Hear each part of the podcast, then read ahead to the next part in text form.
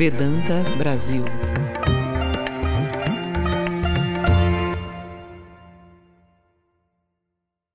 Autoesforço por Swami Virajananda. A oração não consiste em recitar uma determinada fórmula. Isso não traz nenhum fruto. Você deve sentir uma verdadeira necessidade interior por aquilo que você ora, sofrer intensa dor e agonia enquanto a oração não for atendida. Deve ter inquietude para encontrar os meios de ganhar o objeto de sua oração a despeito de insuperáveis dificuldades em seu caminho e lutar de coração e alma para alcançá-lo, como se toda a sua vida dependesse disso.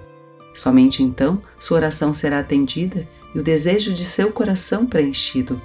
Tais orações alcançam o trono do mais alto conhecimento superior, a devoção e a espiritualidade só podem ser adquiridos por meio de tremendo autoesforço. A pessoa deve trabalhar duro para ter sucesso. Somente então eles se tornarão algo que nos pertencem e que duram para sempre, enchendo a mente de indescritível alegria. Ninguém pode dar isso de presente para outra pessoa. Para alcançarmos a realização espiritual, as práticas devem ser feitas de forma diligente. O nível alcançado varia de acordo com a intensidade do esforço espiritual. Tudo aquilo que é ganho sem disciplina e trabalho duro perde a sua gravidade, não é tido em muito valor e não leva à felicidade que surge do esforço e perseverança. Além disso, vai embora tão rápido quanto chegou e não tem muita utilidade quando somos golpeados pelas ondas violentas da vida. Em perigos e dificuldades, em provas e tribulações, facilmente é varrido para longe.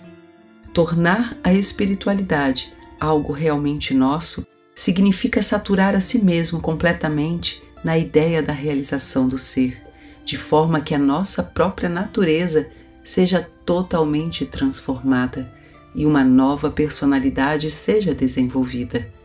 É como nascer de novo no mesmo corpo. Isso é brincadeira de criança? Só é possível se a pessoa estiver plenamente desperta e lutar por isso com todas as suas forças, como se toda a sua vida estivesse por um fio.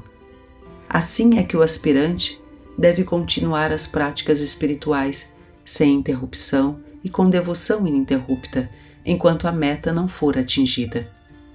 Se você desistir de seu pequeno eu, em benefício dos outros, não apenas encontrará o seu verdadeiro ser, como também tornará os outros parte de si mesmo. Quando você buscar salvar o seu pequeno ser, mais perderá o seu verdadeiro ser e se afastará dos outros. Siga lutando incessantemente Lute como um herói. Nunca olhe para trás, mas sempre para frente. Siga em frente na direção da meta. Não se importe se estiver exausto, injuriado ou mutilado no caminho. Abri, abri, seja destemido, coragem. Não permita que nem mesmo o menor pensamento de derrota penetre em sua mente. A realização da meta ou que o corpo caia por terra que esse seja seu mantra, vitória ou morte. Que esse seja seu lema. Se você tiver de morrer, morra como um herói. Sentir pena de si mesmo é inútil. Sou desprezível, não sirvo para nada, sou fraco, não posso fazer nada sozinho. Essas são as palavras dos imbecis, que não se levantam para nada. Pode algo ser feito por tais pessoas? Lute com força Seja desperto, siga em frente. Somente então o sucesso virá. A estrada chegará ao fim se você simplesmente sentar e pensar: oh, a estrada é longa e difícil. Levante-se. Comece a caminhar e, na medida em que prosseguir na estrada, ela ficará mais curta. Coragem. Espere que a ajuda virá, não se sabe de onde. O caminho gradualmente ficará fácil e reto e no devido tempo você alcançará a meta. Oh, a alegria de alcançar a meta! Sempre que a fraqueza ou o desânimo assaltarem a sua mente, recite o seguinte verso dos Upanishads: Eu sou divino e nada mais. Sou o Brahman absoluto. O sofrimento e a dor não podem me tocar. Sou existência, conhecimento, felicidade. Esperamos que esse texto tenha tocado o seu coração estimulado a sua caminhada. Ele foi publicado na revista Vedanta e é de um Swami da ordem Ramakrishna. Namastê.